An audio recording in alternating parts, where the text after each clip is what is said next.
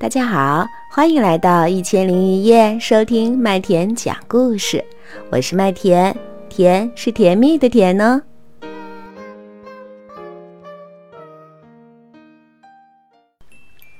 大朋友、小朋友们，一千零一夜的主播圈子开通啦！点击一千零一夜频道内的主播圈子板块，你最喜欢的主播在那里等你哦。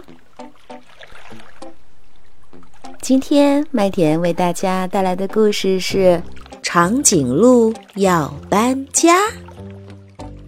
一天，在一棵大大的苹果树下，楠楠正在教北北玩跳房子的游戏。我要赢啦，北北！啊，你可真厉害啊！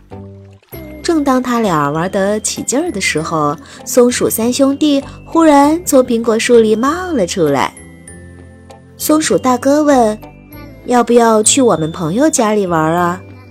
松鼠二哥说：“他家有超级多的宝贝。”松鼠三弟也说：“他就住在那个尖尖顶的房子里。”要要要！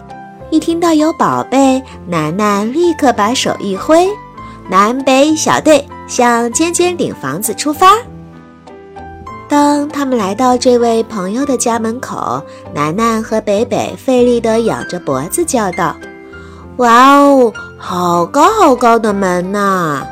这时，一颗戴着花帽子的圆脑袋从高高的窗子里探了出来，原来是位长颈鹿先生呀！松鼠二哥连忙跳起来说：“大鹿，我们带朋友来找你玩啦！”长颈鹿热情地招呼道：“哦，我还以为是搬家公司到了呢，快请进，快请进！”长颈鹿可真高啊！楠楠和北北他们不得不站在桌子上和他说话。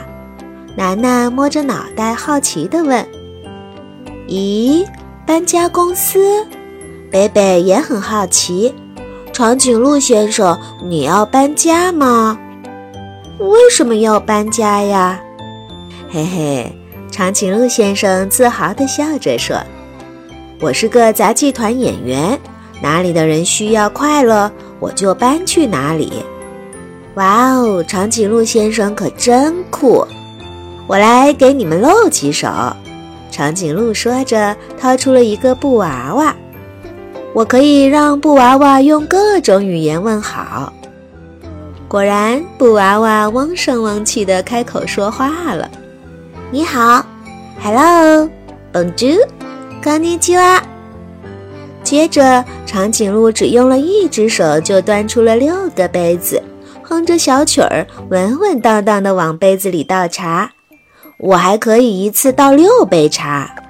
随后，长颈鹿又转身跳到了独轮车上，用嘴叼着，用手捧着。全身上下一共端着八盘点心，我还能一次端八盘点心哦。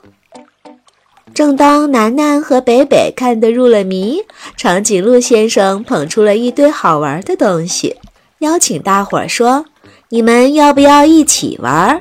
好啊！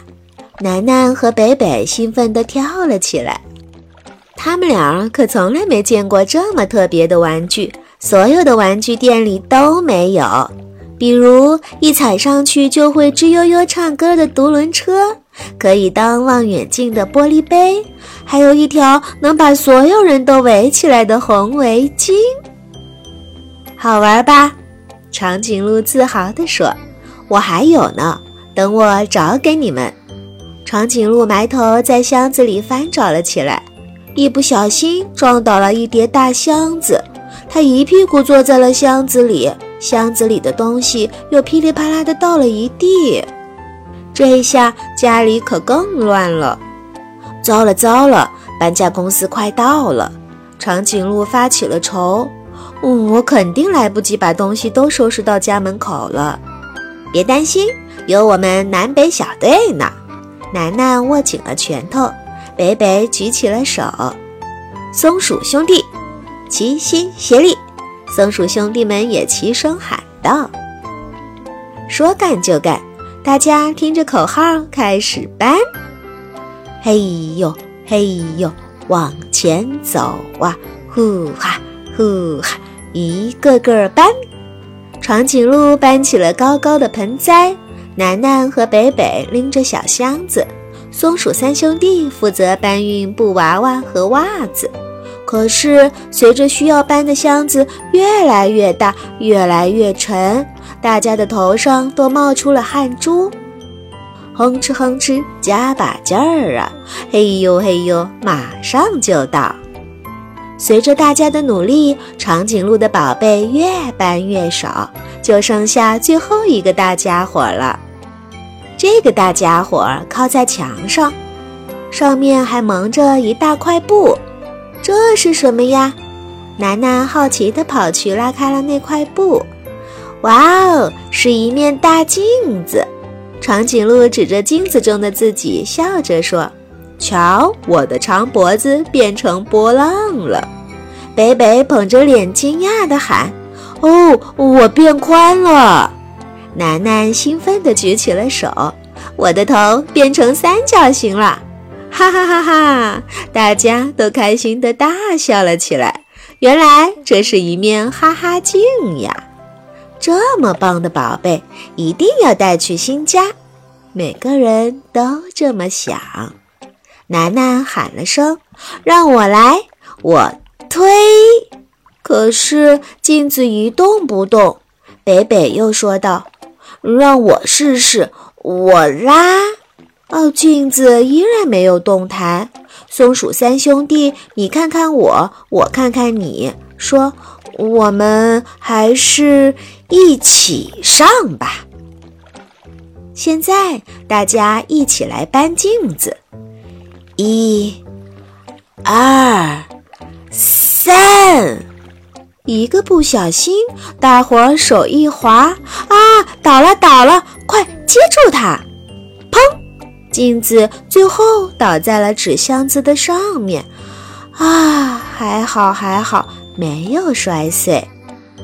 长颈鹿看着吓得满头大汗的伙伴们，心里难受极了，说：“嗯，要不这个哈哈镜就留在这里吧，我不能让大家再遇到危险。”那怎么行呢？这可是能让所有人都笑起来的宝贝。楠楠坚定地说：“北北也安慰道：‘哦，放心吧，我们一定有办法。’现在大家一起来想办法，思考一下，再思考一下。哦，有办法了！北北突然叫了一声：‘等着我，我马上回来。’北北说着跑出了门外。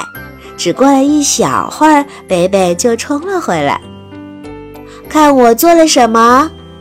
天哪，这不是四个用云朵做的车轮？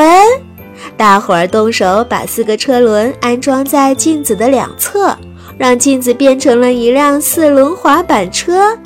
冲啊！大家坐在了镜子滑板车上，云朵轮子咕噜噜地转了起来，载着大家飞快地往前冲。嘟嘟嘟嘟，等大家冲到家门口，搬家公司的车也正好到了。哦，不好意思，不好意思，我又睡过头了。有什么需要我帮忙的吗？一只强壮的熊猫从车上走下来问。太好了，大伙儿齐声欢呼道。所有人一起动手，把宝贝们都装上了大卡车。大家一起去长颈鹿的新家，让更多的人笑起来吧。